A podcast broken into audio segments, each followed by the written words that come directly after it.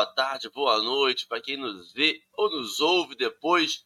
Um bom dia especial para esses companheiros que estão aqui às 7 horas da manhã, no dia 11 do 11 de 2023. Poderia ser 2011, mas já são 2023.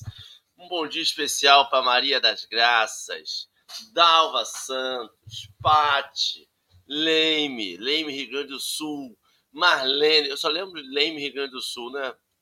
Geni, Vera Generoso, Jorge Miachiro, Rejane, Auriceia, Cris, Doralice Marcondes, escutou o nome dela, ela apareceu, Marcelo. Vânia Rigoni, Gilda, Geisa, Wilson Taranto e Humberto Pombo. Eu vou parar no Humberto Pombo para poder dar a nossa audiodescrição para esses companheiros que nos ouvem e não nos veem, senão a gente fica, graças a Deus, dando bom dia para todo mundo e não faz o café. E aí eu sou obrigado a passar no RH. Nós estamos numa tela retangular do YouTube.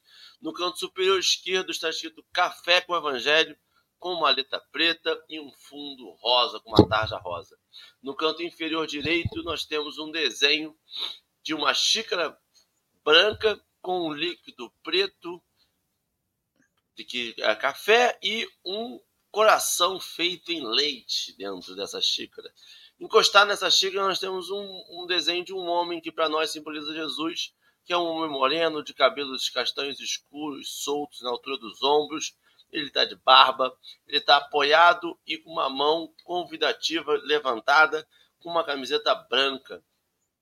No fundo da nossa tela é, são tijolos, aqueles tijolinhos antigos, à esquerda rosa, à direita brancos, com grãos de café soltos na tela.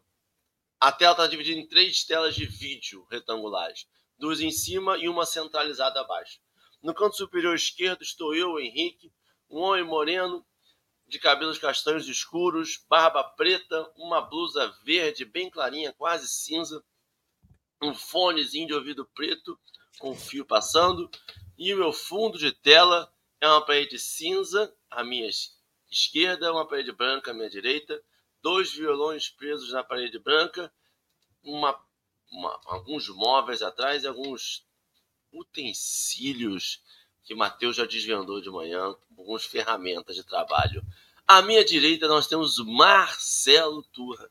Marcelo Turra é um homem branco. Ele está de cabelo preto repartido para o lado esquerdo. Ele está com uma barba grisalha, cheia. Ele está com fone de ouvido preto, daqueles headsets grandes, alto tecnológicos, sem fio. Ele está com um óculos de armação redonda de verde escuro, com hastes amadeiradas em bambu. Ele está de blusa cinza. Atrás dele, no fundo de tela, é uma parede branca e centralizado, logo atrás de Marcelo, está uma, uma gravura, uma, um quadro daqueles 3D feitos em ferro de uma árvore da vida com folhas secas alaranjadas. Centralizado, nosso convidado de hoje, Matheus Campos. Matheus é um homem moreno de cabelos curtos, pretos, repartidos para o lado esquerdo também. Ele está de óculos de armação escura redondas também, um pouco, um pouco mais largas. Ele está com uma barba ali curtinha, preta também. Ele está de blusa branca. O fundo de tela de Mateus é uma parede branca à sua direita, uma janela logo atrás e um móvel, um armário à sua esquerda, branco com espelho. Bom dia, Marcelo Turra. Eu sou obrigado a concordar com a, uma coisa que eu fui ler no WhatsApp agora da minha gerente geral, que é emocionante a descrição que Henrique faz a meu respeito. Né, como ele me vê. Os amigos veem a gente, né, Matheus, com um olhar tão afetuoso, tão querido. Porque quando eu me olho, eu me vejo uma pessoa dor na articulação, obesa, 115 quilos, né? Junteiro, com as pernas junteiras em formato de X, aquela coisa. E Henrique tem esse olhar maravilhoso. Eu fico feliz da vida. É bom como os amigos nos veem. E isso aí, a gente precisa, acho que, olhar o mundo com mais beleza. Nós estamos olhando o mundo, às vezes, com muita negatividade. E é uma alegria estarmos aqui hoje conversando sobre um dos momentos que o Evangelho nos narra, que os, que os atos dos apóstolos nos narram, mais emocionantes da vida da gente, que é a conversão, a transformação de um homem, de um agente de radicalismo e violência, para um reformulador né, de conceitos e de ideias, de, de ser o grande propagador, logo em seguida ao nosso Senhor, que o Evangelho recebeu, que é Saulo. Henrique, querido, muito obrigado pelo seu olhar sobre mim. Mateus, nós já começamos o dia achando que tinha 22 anos, estava na fase de formação da universidade, descobrimos que já está no doutorado, no pós-doutorado. Ou seja, como a gente tem olhares positivos aqui nesse programa de manhã, né, Henrique? Bom dia, querido. Uma satisfação te receber. Vamos que vamos, que essa Pucaí é longa presente para os nossos amigos que estão aí. Bom dia, pessoal. Bom dia a todos que nos acompanham. É, muito obrigado pela oportunidade de estarmos aqui neste breve momento para refletir um pouco sobre Paulo de Tarso, que ainda neste momento é Saulo, né? É, eu sou um baiano, perdido em terras paulistas. Hoje eu estou aqui em Bauru. Então é uma honra participar com vocês daqui. É uma honra receber Lo. Matheus, eu em minha defesa sobre a autodescrição, eu sou de um tempo onde a internet não tinha webcam. Então as pessoas faziam audiodescrição pelos ICQs, pelos Mirks da vida, pelos MSNs. E eu não sabia que aquilo ali era que a gente estava fazendo na audiodescrição, mas é, a gente descrevia, a gente recebia descrições de pessoas e montava na nossa cabeça como aquela pessoa seria a A. E aí a gente criou essa expertise que eu nem sabia que um dia iria utilizar. No canto inferior está rolando um banner, um banner rosa com letra preta, pedindo para curtir, compartilhar e se inscrever nos canais para divulgar a doutrina espírita. É para se inscrever no canal do Café com o Evangelho, é para se inscrever no canal da sua casa espírita, é para se inscrever no canal de um palestrante espírita que você conhece, que você reconhece, que você gosta, é para se inscrever em pessoas que divulgam a doutrina espírita como um todo. Porque cada um tem a sua visão, a sua ideia, e é sempre bom divulgar isso. Marcelo, que é o exemplo do Café com o Evangelho, Marcelo Matheus já já está na quarta conta do Facebook, terceira do Instagram, porque bloqueiam ele como um spam, marcam, denunciam ele como uma empresa e ele vai lá, abre outra e continua compartilhando. Acabou o seu bloqueio dessa agora, Marcelo? Ontem eu fui bloqueado por 24 horas. Aí, assim, eu estou bloqueado por uma hora, eu estou bloqueado por 24 horas, mas eu, eu, eu espero, eu conto, eu cronometro e quando volto eu estou lá, compartilhando de novo, eu não paro, não.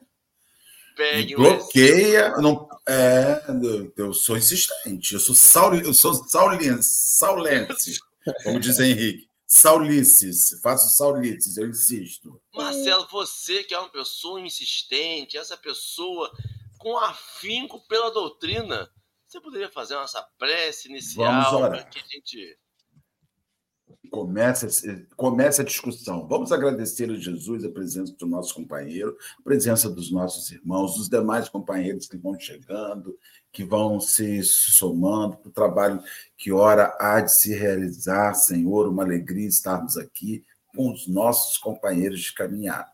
Pedimos aos amigos invisíveis envolver o nosso convidado, envolver-nos, envolver os nossos irmãos que nos acompanham, que nos assistem e vão nos assistir em outro momento. Obrigado, Senhor. Nos sentimos extremamente felizes em poder seguir com essas reflexões que representam a transformação que nós aspiramos e aspiramos muito, Jesus. Que assim seja, na graça de Deus. Que assim seja. E assim será, com certeza. Marcelo, agora eu vou botar a tela, vai modificar, vai ficar eu, Marcelo e Matheus no canto esquerdo, menorzinho. Na tela grande à sua direita vai ficar o texto com tela. De novo, com letras pretas e um fundo rosa. O Mateus vai fazer a leitura. Logo depois da leitura de Mateus, volta a configuração inicial. Mateus, você pode ficar à vontade no seu ritmo, a gente vai adequando conforme a necessidade. Ok, Henrique. Então, viu-se o orgulhoso e inflexível doutor da lei curvar-se para o solo em pranto convulsivo. Disse-ia que o apaixonado rabino de Jerusalém fora ferido de morte, experimentando no momento a derrocada de todos os princípios que lhe conformaram o espírito e o nortearam, até então, na vida. Diante dos olhos tinha, agora, assim, aquele Cristo magnânimo e incompreendido. Os pregadores do caminho não estavam iludidos. A palavra de Estevão era verdade pura. A crença de Abigail era senda real. Aquele era o Messias. A história maravilhosa da sua ressurreição não era um recurso lendário para fortificar as energias do povo. Sim, ele, Saulo, via-o ali no esplendor de suas glórias divinas.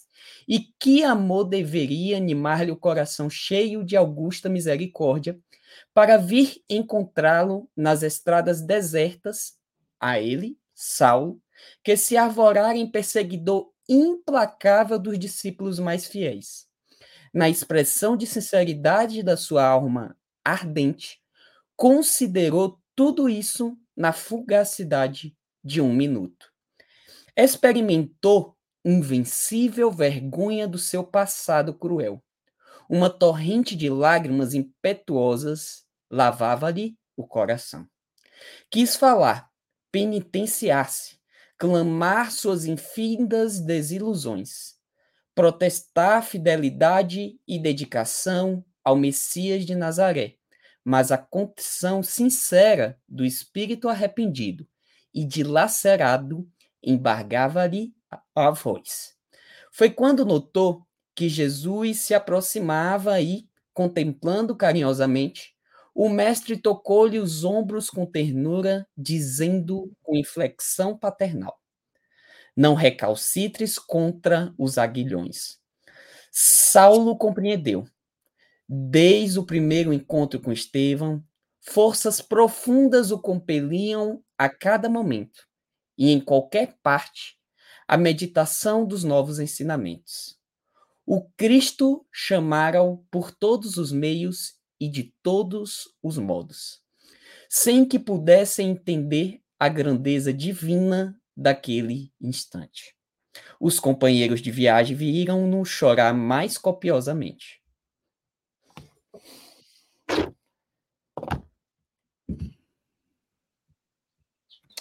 Essa, essa passagem dessa, dessa obra, como todo esse livro, nos despertam alguns sentimentos bem interessantes. Falar de Saulo para mim é, é, bem interessante porque o meu primeiro trabalho é, de palestra em um centro espírita foi falando de Paulo de Tarso. E nessa passagem nós encontramos algumas questões bem interessantes, principalmente acerca dos sentimentos de Saulo, que muitas vezes estão presentes em nós. Então, Saulo, apesar de ser um defensor, vamos dizer assim, de algo que ele acreditava com, com rigor muito esplêndido, que era a lei mosaica, ele ainda possuía um sentimento de vazio existencial. E é interessante nós pensarmos que algumas vezes nós mesmos, quando nós adentramos, por exemplo, esse conhecimento da doutrina espírita, nós vamos permeados por uma busca. E muitas vezes também vamos ao, chegamos ao centro espírita por conta dessa busca de algo que nos falta, um sentimento de vazio existencial. E isso também norteava Saulo. Tem algumas representações bem, bem interessantes nessa passagem.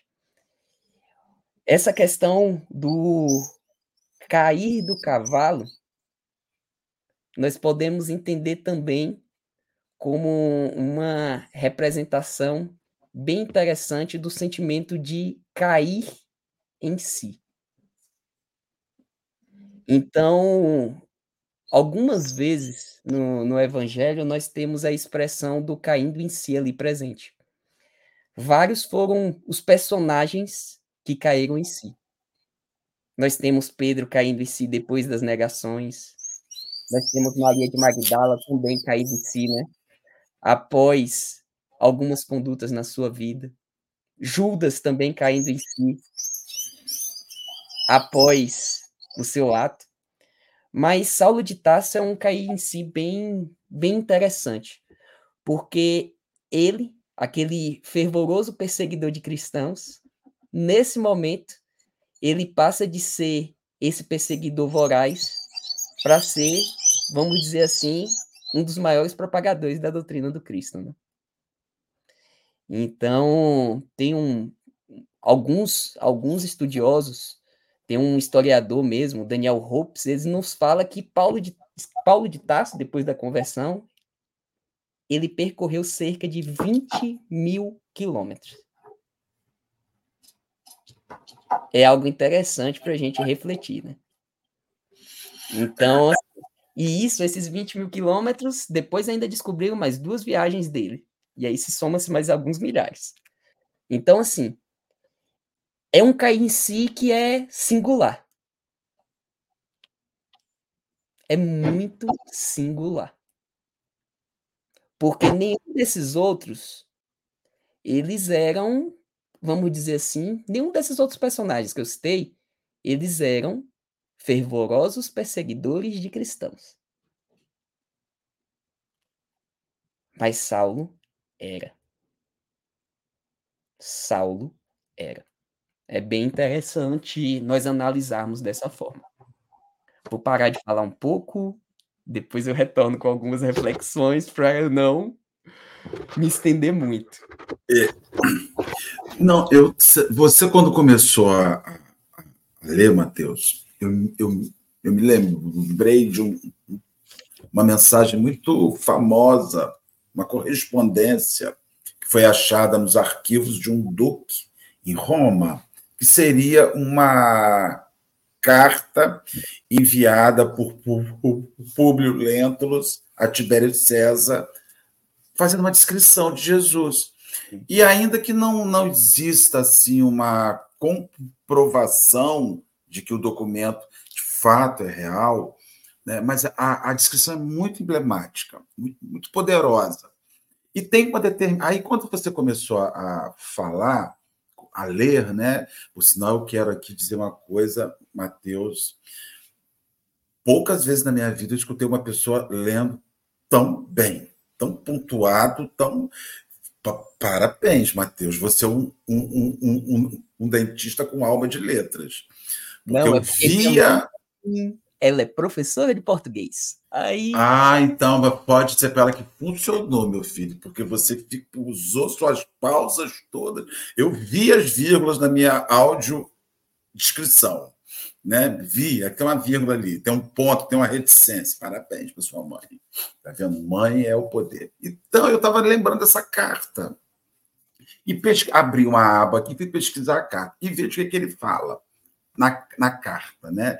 Ele diz assim a barba é espessa, mas semelhantes aos cabelos, não muito longa. É a descrição que Públio Lentulus faz sobre o Cristo, mas separada pelo meio. Aí ele começa: seu olhar é muito afetuoso e grave. E aí ele foca nos olhos. Ele diz assim: tem os olhos expressivos e claros, e faz um apontamento. O que surpreende é que resplandecem no seu rosto como os raios de sol.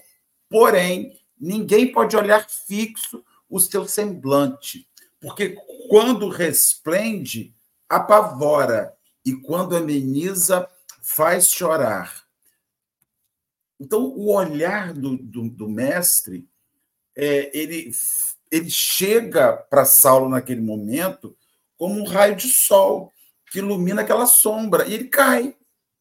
De fato, ele cai simplesmente diante dos olhos do Senhor que brilham sobre ele, e essa descrição é perfeita que, que, a, que a carta faz. Ninguém conseguia olhá-lo face a face. O Cristo, ele era um sujeito que não se conseguia olhá-lo, não se conseguia, porque quando você o olhava, ele invadia a você. Então, quando você vê o encontro de Saulo, é para o chão que ele vai. Ele não confronta, ele cai em si de fato, mas ele cai em si diante da profunda mensagem, é, porque ele vê os olhos compassivos, ele vê aquele sujeito que, que, apesar de ser o maior ser que já caminhou por esse planeta, um, um, né, um espírito que chegou a, a, ao ápice da perfeição, o Cristo, a figura magnânima do Cristo, a sua presença não tinha fim de humilhação, a sua presença tinha fim de redenção. Saulo, eu não vim te humilhar, eu vim te redimir, né? E, e, e, ali tudo começa com esse processo redentor. E a presença de Jesus na vida de Saulo, esse olhar impactante, todas as anotações que a gente lê sobre espíritos que se aproximaram de Jesus, o próprio Eurípides Passanufo narra uma viagem num sonho, num desdobramento, né? que quando ele olha o Cristo, ele cai. É, e não é uma questão. E Eurípides já era um espírito redimido, né? É porque a presença de Jesus realmente coloca os homens no seu devido lugar. Não dá para você peitar o, o, o Cristo. Né? Não dá para você, quem esse cara pensa que ele é, não dá, porque o que vem de Jesus é uma invasão luminosa que, que não, te, não te abre espaço para isso. Então é impossível, eu acredito até, de fato, que a morte de Jesus te, teve a ver só com isso. Como nós não podemos olhá-lo, como nós não podemos compreendê-lo, como nós não podemos confrontá-lo, a gente tem que tirar ele daqui, porque ele nos constrange o tempo inteiro. Então, esse caminho para Damasco, essa carta, esse trecho da carta do Duque que, que foi achado nos, nos, arquivos lá em Roma, do Duque de Cesardini, ela me, me chama isso, eu acho que por essas e outras, que é muito difícil nós confrontar, nós encontrarmos com o Cristo e não cairmos em si. É, quem ficar cairá em si. O que ocorre é que a maioria das pessoas estão fugindo do encontro, né? Talvez seja a fuga do encontro, né? Tem a fuga das galinhas, aquela desenho da, né, da Pixar. Tem, então a gente está na fuga do Cristo. Ele está ali, a gente corre para lá. Ele tá, e Saulo confrontou, encontrou e caiu si viu que num átimo de segundo, né, porque é interessante o impacto da vibração. O impacto da vibração não precisa de horas. O impacto da vibração é pá! No momento você toma ali aquela faixa de energia, aquela coisa doida e vai para o chão e ou você muda naquele momento e o Saulo tomou. Foi, eu imagino, turbilhão de coisas que passou na cabeça daquele sujeito naquela hora no caminho de Damasco. Henrique, eu só estou imaginando você no cavalo tomando impacto desse no seu caminho para Macaé. Marcelo, é, duas coisas. Não, um monte de coisa, né? Duas não, um monte de coisa vem na mente, né? É, primeiro que a gente sempre essa esse adendo que você fez, esse chamamento que você fez do tamanho do Cristo, dessa imagem do Cristo que muitas das vezes é, a gente, eu idealizava sempre como algo muito grande, né? Algo muito poderoso, algo muito beirando a ostentação de luz, né? Assim, você fala, Jesus amado, nossa, sabe? mas eu acho que não era pelo tamanho. é pela profundidade. Tem uma diferença brutal, Marcelo. Porque a profundidade te joga para dentro. E, e aí eu percebo nisso, e aí de novo entra, confirmando o que você falou, é, a leitura no Brasil já, já era difícil. A leitura de Emmanuel é, é bem mais difícil, porque assim, Emmanuel usa palavras difíceis, Emmanuel usa em, no mesmo parágrafo um monte de, de exclamação e, e para te jogar nesse local, né? Para te jogar ali. E Mateus leu muito bem. E a loucura para mim é que Emmanuel vem narrando, narrando, narrando, narrando, narrando todas as, as, as certezas que Estevão estava tendo naquele local, naquele momento, e ele termina todas as certezas dizendo que na fugacidade de um minuto. Se isso não é o tempo relativo de Einstein, eu não sei o que é relatividade, meu amigo. Porque você vê a quantidade de certeza que ele teve. Certezas essas que demorariam, às vezes, horas para desmoralizar tudo aquilo que tinha sedimentado. Certezas que, que mudavam completamente de quem ele era. E aí tudo na fugacidade de um minuto. É, é algo que, assim, por mais que ele tente descrever. Isso que é loucura, né? Porque a gente olha um, um texto desse, Emmanuel, ele é descritivo. E mesmo assim a gente consegue falar assim, ele não pegou tudo. Dava para esmiuçar muito mais, porque deve ter sido uma loucura a cabeça do Saulo. Devia estar tá fervilhando, devia estar tá quente, visualmente latejando.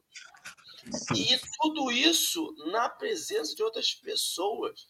Porque ele termina a leitura de hoje dizendo: sem que pudesse entender a grandeza divina daquele instante, os companheiros de viagem. Marcelo, eu me imagino enquanto companheiro de viagem. Sabe o que eu ia dizer, Marcelo? O sol tá quente demais. Perdemos um. Ficou doido. Já caiu de joelho. Agora tá chorando. Agora tá falando com quem não tá ali. Esse aí a gente perdeu. Porque é isso. Esta transformação. E acho que também Talvez por isso que a gente corra tanto desse encontro com Jesus e talvez entender que a gente corre seja o primeiro passo para diminuir a velocidade contrária a Jesus. Porque vai te deixar assim. Eu corro porque eu não sei se eu vou ficar de joelhos agora. Não é o momento. Eu tenho que terminar de criar minhas filhas. Eu tenho que terminar um relatório. Eu tenho um trabalhinho para entregar. Eu tenho alguma coisinha para fazer. Hoje eu tenho aniversário de criança para ir. Se eu posso ficar de joelhos e me prostrar hoje, se eu posso fazer tudo isso, toda essa modificação interna que eu tenho que fazer dentro de mim, que eu sei, que como Saulo sabia, que deveria modificar, que tinha algo que não estava. E, e você vai vendo que para mim Saulo faz hoje, nesse momento, aquela. Quando você vai fazendo. Vocês já jogaram ligar ponto? Sabe, você faz, você está sem nada para fazer com uma pessoa na, na, fila do banco antes, é uma época pré-celular que tinha internet. Você pega uma folha, faz um monte de pontinho e vai fechando, né? Aí tinha que fechar quadradinho, aí botava sua letrinha. Nesse momento ele viu o caminho todo. Nesse momento ele só precisou fazer um e aí fechou a turma toda. Sabe, eu ligo os pontos do passatempo que tinha nas, nas, nas revistas. Ele conseguiu ver tudo. Ele conseguiu desenhar tudo. Todos aqueles pontos falhos, aquelas conexões soltas, ele conectou. E essa linha que ligava tudo era o desenho único, exclusivamente dessa figura que estava na frente dele. Era Jesus. Era o Nazareno. Aquela pessoa que sempre esteve na vida dele, sempre esteve ali presente, mas sempre do lado antagônico. Sempre achando que o Nazareno era a pessoa que ele devia extirpar. Agora perceber que ele não precisava mais extirpar. E que ele. E acho que é aí que vem, Mateus.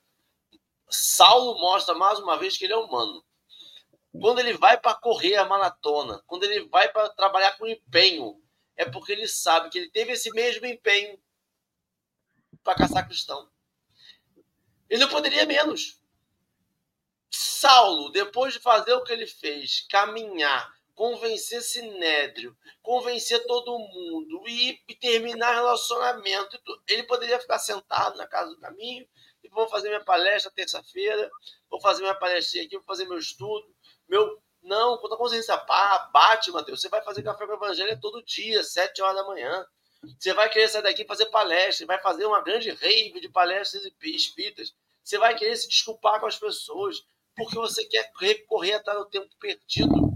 Porque você contabiliza o mesmo tempo e o mesmo empenho que você teve. Mas o texto te mostra uma parada que a gente volta à relatividade.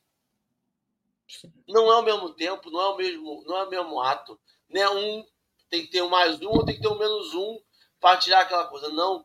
O encontro com Cristo muda as fórmulas matemáticas. Se eu fiz um, mas agora eu tenho Cristo, esse um que eu faço não simboliza um mais. Simboliza um 10, simboliza um 3, simboliza um 20, dependendo do momento, do local.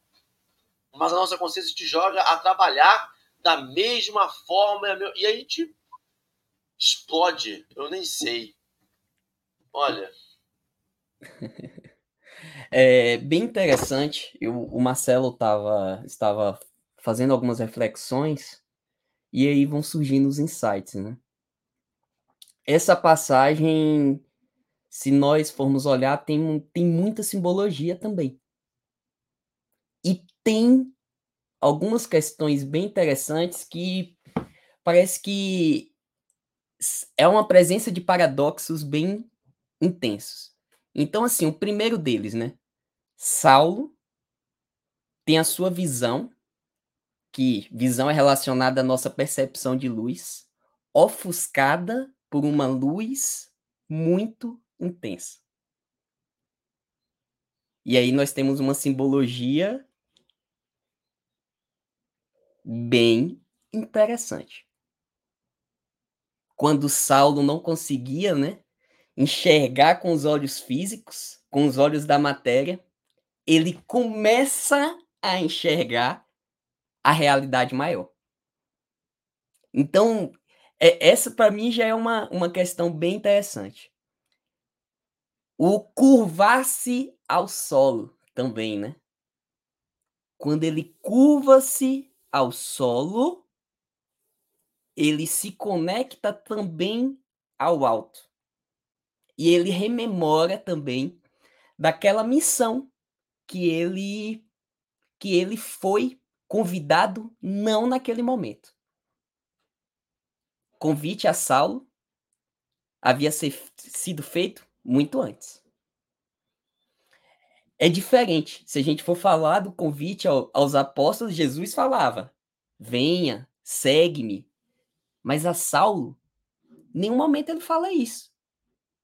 Ele só utiliza dessa situação para, vamos dizer assim, despertar aquele personagem para o compromisso que ele tinha assumido. E foi aquela grande questão. Várias formas, vários convites a esse despertamento foram feitos e ele não foi aceitando esses, esses convites. Então é, é bem interessante a gente pensar também sobre essas formas, sobre esse paradoxo de Saulo e sobre essa simbologia desse momento. É, acho que também a simbologia muito grande desse, desse, desse momento é a questão do deserto. Então, assim, o deserto tem uma simbologia muito interessante. No Mateus, deserto. As deixa eu te fazer uma pergunta. Pode falar, Marcelo.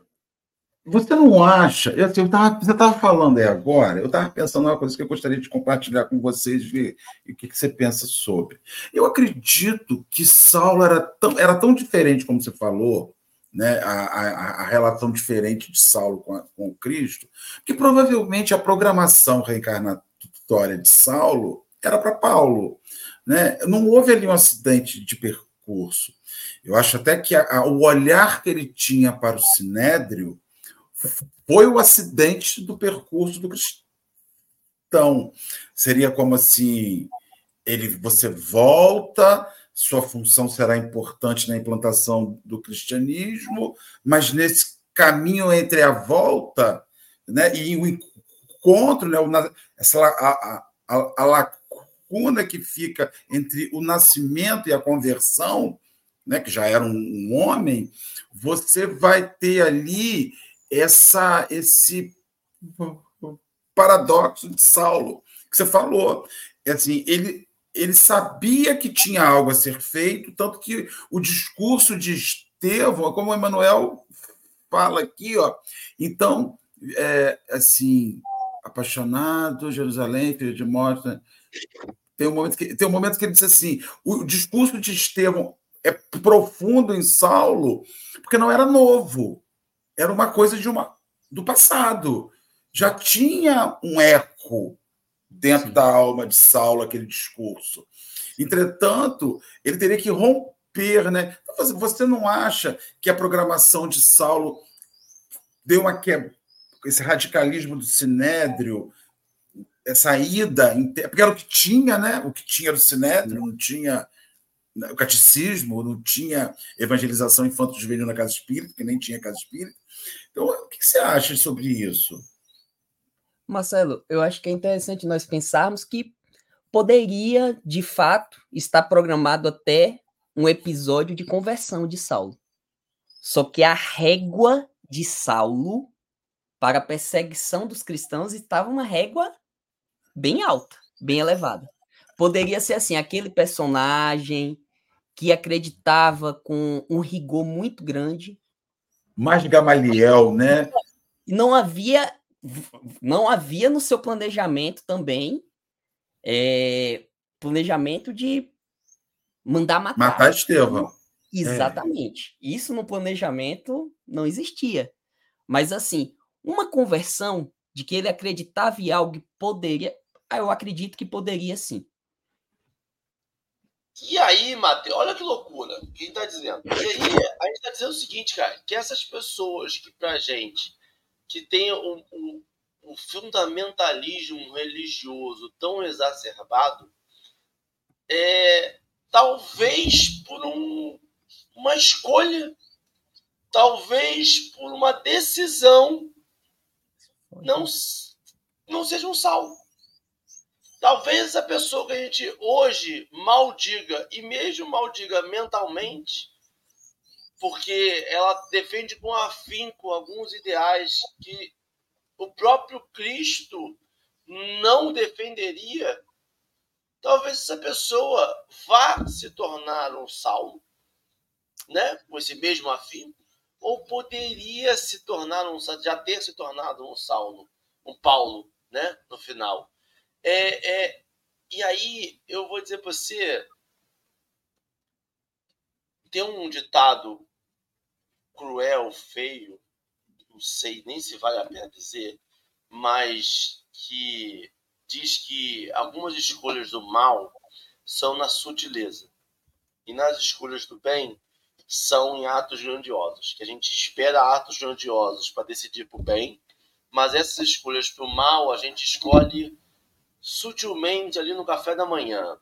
Ali na fila do pão, a gente escolhe uma maladezinha. E eu acho, Marcelo, e aí eu acho interessante situar historicamente o que tava, o que era aquilo ali, né? É uma sociedade religiosa. A cidadania judaica é uma cidadania religiosa. Não é um brasileiro que diz que é católico e não pisa numa missa há mais de um, um ano, dez anos, que vai só para igreja.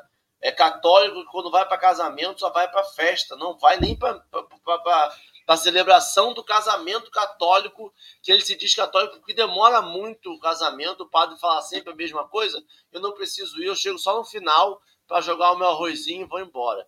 Não, era, era uma sociedade ainda mais de homens, que é a sociedade religiosa, em que alguns não é.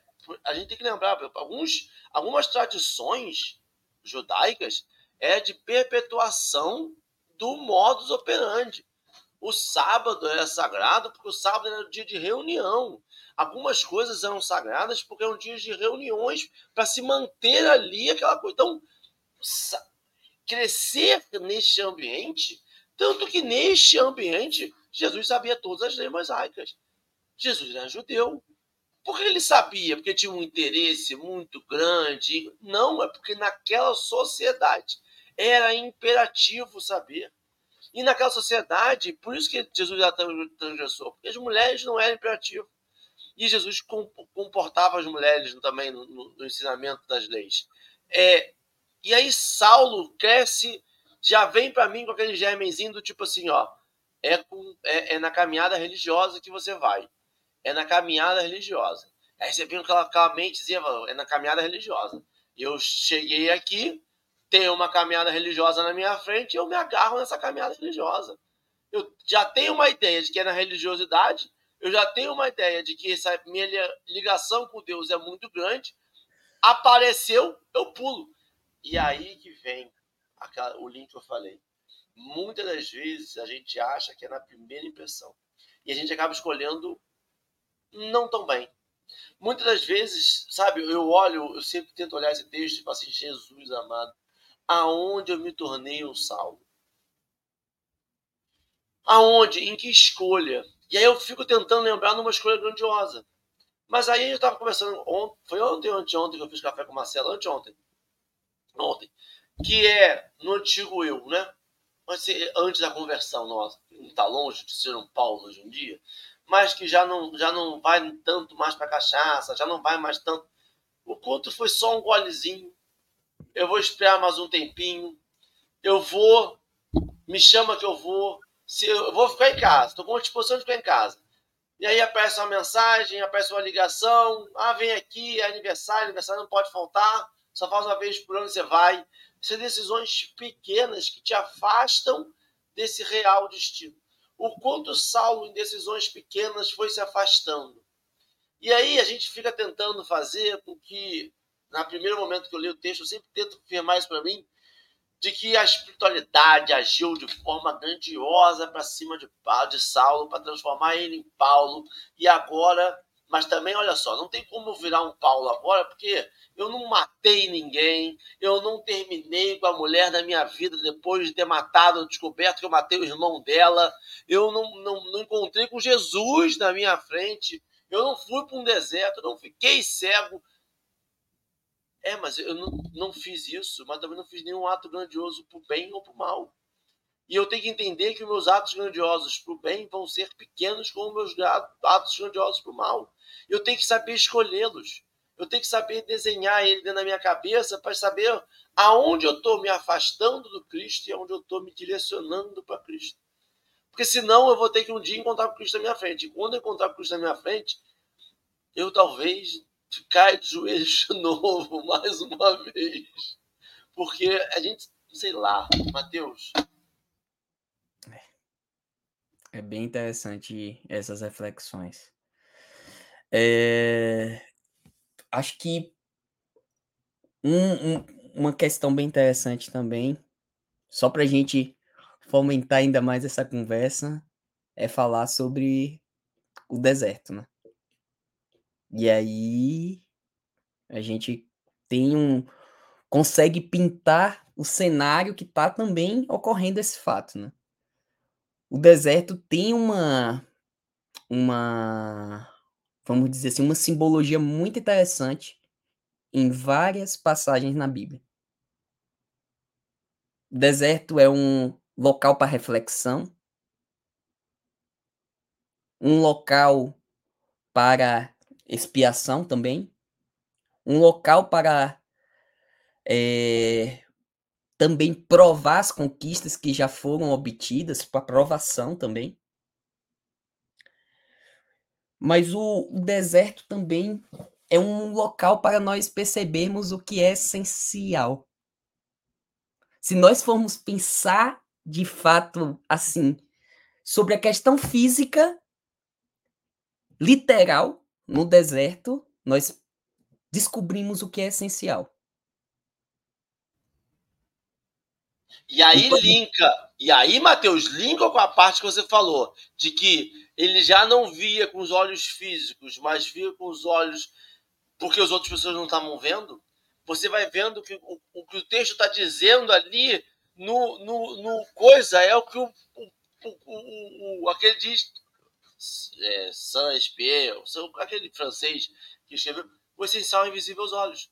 O que a gente quer não, não é com a materialidade. O que ele buscava ali não era material. Está mutado, Marcelo. Você está mutado. Não? Tá bom.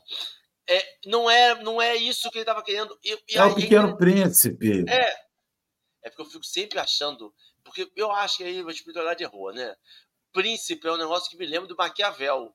E eu fico com um erro de, de repente, estar tá querendo citar o Pequeno Príncipe e citar o Príncipe de Maquiavel, eu prefiro não falar o nome da obra, entendeu? O TDAH tem os seus macetes. A gente finge esquecimento.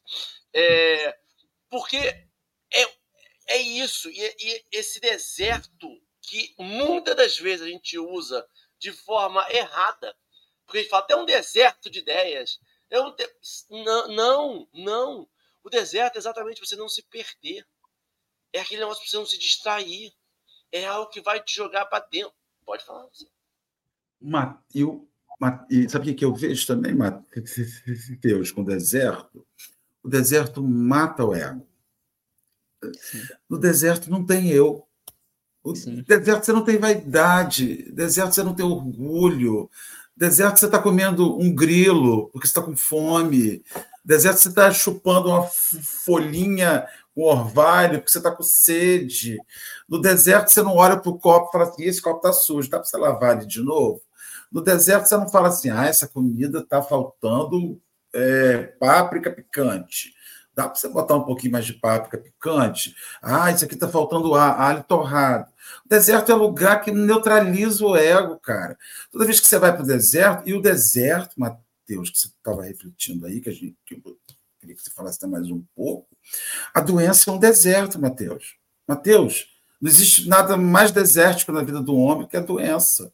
Porque por mais que o outro diga para você assim, Mateus, eu estou aqui do seu lado, estou te apoiando. Ele só te apoia, Mateus, mas quem passa pelo deserto é você sozinho. Sabe? Quem... Meu filho. A, o... a caminhada é individual, né? Isso, maluco. E, e a pobreza? E a, e a, falta de dinheiro? E o abandono? Quantas vezes a gente vê o dinheiro ir embora e, e você entra no, no, deserto mais profundo da, da, da sua vida? A, a morte, morte de um ente querido é um deserto, cara. Eu fui essa semana no, no, no velório da, de uma senhora amiga da gente, e o, o filho, um amigo, né, o filho da senhora, de 60 e poucos anos, diante da urna, você olhava para o semblante desse meu amigo e você via ele no deserto, completamente cheio de gente em volta, filhos, netos, e aquele olhar desértico, aquele olhar assim, meu Deus, eu estou caminhando. E isso, Mateus, que você fez essa consideração, é, é, é o processo muito grande, né, cara? Sim, sim, sim. É, é bem interessante a gente. Eu acho que qualquer análise de qualquer fato da, da, da Bíblia, a gente tem que perceber o cenário, um dos primeiros pontos.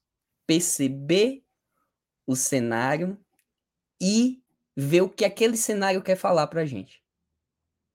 Tem uma passagem daquele escritor Leon Tolstói que fala bem assim: se, se queres ser universal, pinta a tua aldeia. Então é necessário sempre a gente perceber o que é que a aldeia, ou seja, o local, o cenário quer falar para a gente. Porque muitas vezes a gente só se atém a, a, a mensagem, ao que está escrito. Assim, o que é que que é que ele quis falar? Mas o local também tem muito a nos falar e a nos trazer de informação bem interessante sobre esses fatos. É, é, eu sou bem suspeito para falar um pouco sobre, sobre esse livro, que para mim, o livro Paulo Estevão é, é, um, é de uma sublimidade, assim.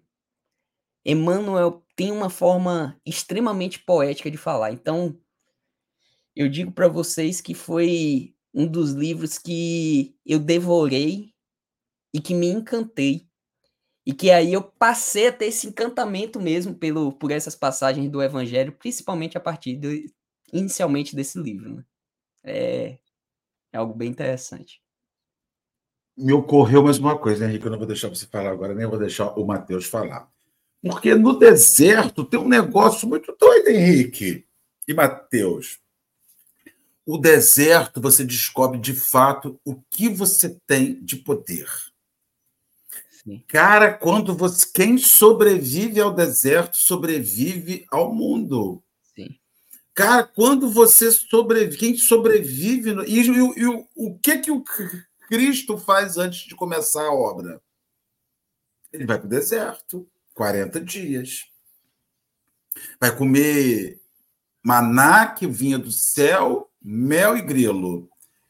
Aí o que, que ocorre no deserto? Que é a coisa mais. Quando é que, quando é que o Cristo é testado? No fim da permanência. Porque quando você entra no deserto, você entra poderoso. Você entra forte. Você entra com mochilinha de coisa nas costas. Matheus vai fazer uma caminhada, ele leva mochilinha de coisa, ele leva água, essa garrafinha de água está aí, ele leva uns snackzinhos, né, um bauru na mochila, que, tá, que ele levou, o bauru dele para comer a viagem. Você entra robusto. A partir do momento que o, que o deserto se prolonga, a água vai acabando, a comida vai acabando. Tudo. E aí, quando é que, a, que vem a perturbação? Deus. A perturbação vem quando você entra no deserto? Não, não vem. Você está fortalecido. A perturbação vem quando você já está há dias no deserto. As pessoas se matam depois de dias no deserto. As pessoas sucumbem depois de dias. E o Cristo é, é, é tentado no fim. No fim da permanência. Que ele já estava com fome, já estava cansado. Então, Saulo no final das contas, quando Saulo está entrando em, em, Damasco, Saulo estava exausto, porque a vida de Saulo tinha se restringido a Estevão e a, e a igreja. Ele já estava na hora de, de ter um circo-tico. Então, assim, o, o deserto ensina para Mateus, para Marcelo e para Henrique quem a gente é. Porque quem sobrevive no deserto, sangue bom, por isso que pessoas que passam pelo deserto ficam mais, não é egoístas, mas ficam mais individualistas. Elas passam a depender menos de pessoas para sobreviver. Pessoas específicas. Sabe? Quem está passando por, quem passou por uma dificuldade, sabe que você precisa de uma aspirina. Não importa por onde ela venha. Você sabe que você precisa da, da, daquilo ali. E essas foram minhas considerações finais, porque a hora voou não tem considerações finais, porque ainda tenho uma pergunta para fazer para você e para o Matheus. É, Marcelo, deserto me dá mais uma, já que o Matheus entrou no deserto, o deserto me dá mais uma lição. O deserto te coloca no presente, ele te coloca naquele local. Porque o que a gente tem mais história quando pessoas olham para muito distante do deserto, elas visualizam oásis. Quando você olha muito rente para areia no deserto, você tem a impressão do mexer e de uma turbilhão de água. O deserto não dá noção de profundidade. O deserto é tudo igual. O deserto você não consegue ver se está subindo ou está descendo. Porque você só consegue ver quando você está naquele momento. Tem hora que parece que está perto e você vai ver, tem três montanhas para descer. Ou você estava no meio de uma montanha e você tem que descer e subir. Só quem desceu e subiu sabe o quanto você empenha para descer, empenha para subir e você acabou de caminhar três metrinhos só. Você andou 50 metros para descer, 50 metros para subir, e você na linha reta você andou muito pouco.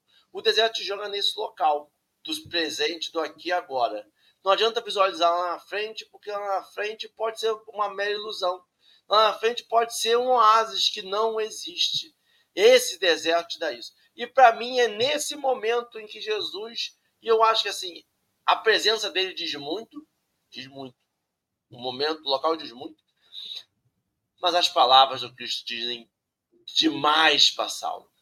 Não recalcitre, não recalcitres contra os aguilhões. é o Cristo falando diretamente para ele. Porque e aí eu vou, essa é a pergunta que eu vou fazer para vocês. Por que essa frase? Por que para Saulo é tão importante ele não ficar maldizendo as coisas que espetam ele? Talvez por reconhecer na alma de Saulo que talvez ele, depois daquilo tudo ainda, pode ser que Saulo ainda não entenda e de repente volte a raiva dele dentro dele. Mateus, é isso? Henrique, ó, vamos lá. Na, na própria passagem, é, Emmanuel ele vai enumerando, né, a, as diversas oportunidades que Saulo teve e que ele resistiu ao chamado. Então, assim, ó, Emmanuel vai falando. Os pregadores do caminho não estavam iludidos um dos, dos chamados ao despertamento. A palavra de Estevão era verdade pura. Estevão foi mais um personagem a chamar Saulo. E ele não escutou. É, a crença de Abigail era real. Abigail também foi outra personagem a chamar Saulo. E ele não escutava. Então, assim, Jesus era o último recurso. Ele falou: Eu vou descer. Vamos ver se ele não vai acordar. Vou chegar lá e vamos ver se ele não vai acordar. Então, eu acho que Jesus é aquela coisa. Jesus, ele sonda o indivíduo na sua forma mais profunda. É interessante que na Bíblia é, quando tem algumas passagens, até acerca das curas mesmo de Jesus, aí nas traduções tem uma palavra que é bem interessante, que é sumbundare, que é sondar nas suas, na sua maior profundeza. Então, assim, Jesus conhecia Saulo até as suas fibras mais íntimas. Jesus conhece a gente até as nossas fibras mais íntimas. Então, eu acho que ele sabia. Ó, oh, vamos ver, eu vou aparecer. Mas será que ele vai me seguir de fato agora? Será que ele vai lembrar do, daquele convite, daquele acordo que foi feito inicialmente, daquele planejamento a qual ele se dispôs a seguir e que ele ainda não mudou a rota da sua vida? Então acredito também nisso aí, Henrique. É, realmente, vou dizer para você, dá para fazer um estudo do estudo. Se alguém pegar um café com evangelho e começar a estudar em cima do café com evangelho, olha, é um negócio que, que aprofunda, que te chama para mais. Te chama para mais porque é isso, Mateus. Emmanuel não escreve à toa, sabe? Ele Sim. vem detalhando tudo, tudo, tudo, tudo, tudo, tudo, tudo. Todas as passagens, todos os momentos, todas aquelas encruzilhadas em que Saulo escolheu que não foi para o caminho, não foi para o caminho, não foi para o caminho. E eu acho que ele, ele, eu acho que essa é a grande mensagem do Cristo. Assim, eu te entendo como humano, Saulo. Saulo, eu te entendo como um ser humano. Não olha para trás, cara. Vai, não olha para trás. Não é esquece, mas é um perdoa. É um. É um essa dor vai ficar. Essa, essa, essa, a, a marca do tempo das pessoas, das coisas que a gente fez, ficam. Sim. Mas tem uma caminhada pela frente. Sim. Olha para frente, olha para o lado, você vai ver que você não pode ficar parado. Porque também é outra coisa que o deserto te dá. O deserto te dá a noção de que se você parar, você vai morrer. Como Zeca Pagodinho falou, camarão que dorme a onda leva. O deserto te joga nesse local. Se eu parar, se eu parar, eu vou morrer. Se eu voltar, eu não sei se eu tenho condições de voltar, porque eu caminhei até aqui. Eu olho para trás, eu não vejo de onde eu vim. Mas o para frente também é um desconhecido. Pode ser daqui a amanhã, pode ser daqui a duas horas a caminhada eu chego no local. mas eu tenho que ir. Parado não dá para ficar. É isso, quando ele fala assim, ó, em vez de você parar aqui agora, nesse momento, que a culpa vai te corroer, porque a culpa está te corroendo. É lindo, é maravilhoso, mas você uma hora vai sentar e vai deitar na cama e vai lembrar, a Abigail tinha razão. E se eu tivesse andado com Estevão? E se eu tivesse casado com Abigail, salvo Estevão, imagina como eu seria maior na, no caminho. Imagina o meu poder de fala. Imagina, sabe, isso tudo vai passar algum momento. E aí Cristo vem e fala assim: é daqui para frente. Essa é a mensagem. É daqui para frente. A mensagem que ele quis passar para a gente é é de hoje em diante. É de hoje, 11 do 11. É de hoje, o momento que está ouvindo, em diante. Vai ter ferida, as cicatrizes estão aqui, as pessoas que a gente feriu, a gente vai encontrar no caminho, porque Saulo iria encontrar enquanto Paulo, mas é o que a gente vai fazer. As pessoas vão olhar com desconfiança para Saulo. Como? Mas é aceitar que você já foi essa pessoa mas você não é mais. Hoje o café foi amargo, uma, uma hoje, hoje cacau 70%, hoje é um negócio doido. É, Itabuna. Você sabe que. Só, eu só, só, me lembrei de um negócio aqui, já são 8, 8 e 2, mas eu estava me lembrando, tem uma obra de André Luiz que para, fala do fogo purificador. Casa de, de Fabiano de Cristo. Eu, é, esse encontro de Saulo, esse fogo purificador, que os, os caras estavam na casa de Fabiano, sentam, começam a fazer meditação, que estava vindo como se fosse um furacão, um, um redemoinho de fogo que queimava os miasmas e queimava aqueles espíritos com seus miasmas. Acho que o encontro com que Saulo se deu me remeteu muito esse fogo purificador. Eu vou queimar tudo que vai ser sofrido, mas não se a gente vai queimar tudo que, que não é legal. Isso vai ser é agora, porque você já teve lá com, com Estevão e não ouviu, depois você ouviu Abigail e não escutou. Agora, Saulo, vai ser radical.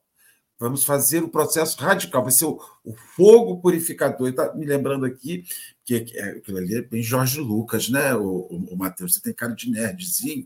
Aquela cena do livro é bem Jorge Lucas, né? Eles começam a orar, a casa de Fabiano volita e sai, muda de lugar e o fogo passa e lambe aquela galera toda que está ali. Eu acho aquilo ali hollywoodiano.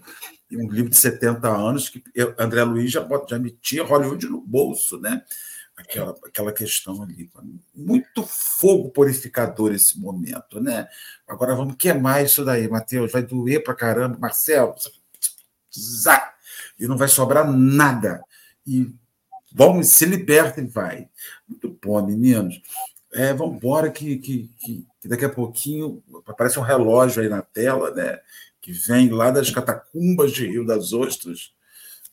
Tum, olha, hora.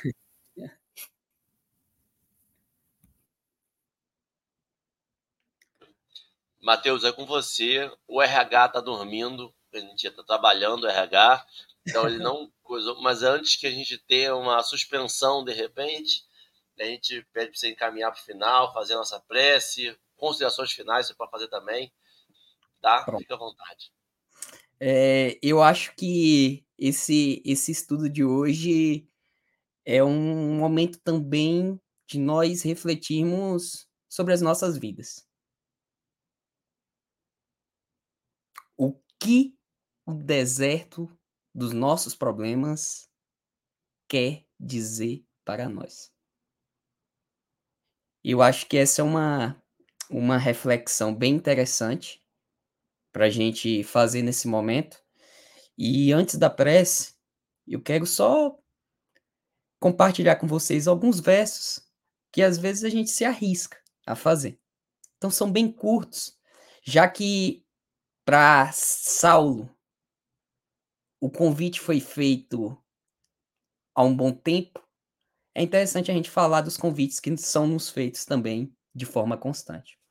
Então, assim, lembremos que existe o nosso Mestre Jesus a nos orientar. Mesmo se o céu se escurece, ele como uma prece, é luz a iluminar. Diante dos desafios a se mostrar, quando o mar da vida se enfurece, e muitas vezes a gente se esquece, lá vem Jesus a nos convidar. Possa ser que uma grande missão venha se mostrar, mas diante de bons momentos, bons sentimentos, a escassez e da nossa tremenda pequenez, a nossa missão e convite seja apenas amar. Então, nesse momento, vamos encaminhar para a nossa prece, nos conectar ao alto, aos amigos espirituais que nos envolvem neste momento e agradecer a sublime oportunidade de estarmos aqui na Terra, estarmos aqui na Terra neste momento, nesse momento tão delicado. E nesse momento que compreende essa transição planetária. Que possamos, Senhor, entender os nossos desertos interiores, que possamos realizar as nossas próprias travessias até chegar aos damascos da nossa alma. Aquele momento em que possamos despertar e nos lembrar dos nossos intuitos maiores nesta existência. Que seja, Senhor, o nosso amparo necessário a nos guiar, a nos orientar. E que possamos também, dessa forma, permitir esse amparo, pois sabemos que Ti é um Pai que está sempre ao nosso lado. Apesar das nossas escolhas, você não nos abandona. Se conosco, Senhor, hoje e por todo sempre. Que assim seja. Henrique, Marcelo, muito obrigado pela oportunidade desta manhã. Muito obrigado. Obrigado você, Matheus. Matheus, o chat quer saber já quando você volta. O chat já deu a ideia de a gente finalizar essa live e, de repente, começar uma outra, uma live surpresa, para a gente ir desbravando esse grande texto, porque ainda não acabou a conversão de Paulo. Amanhã tem mais conversão de Paulo. Amanhã, com uma grande novela da Globo, uma grande malhação a conversão de Paulo se ficará no ar durante aí uns três anos aí, graças a Deus, porque toda hora a gente lembra de um detalhezinho e, e o texto te joga para algum lugar que a gente precisa revisitar sempre. Mateus, já marca, por favor, a nova a volta do Café com o Evangelho. Marcelo, é sempre um prazer estar em vossa companhia. Cada um do chat, muito obrigado pela presença, muito obrigado pela troca. Muito obrigado pelos comentários, pelas curtidas. Amanhã, sete horas da manhã, tem mais café, porque todo dia tem café. E a pergunta é, Marcelo, você coloca o vídeo ou eu coloco o vídeo? Marcelo coloca o vídeo. O sinal positivo. Até amanhã, povo.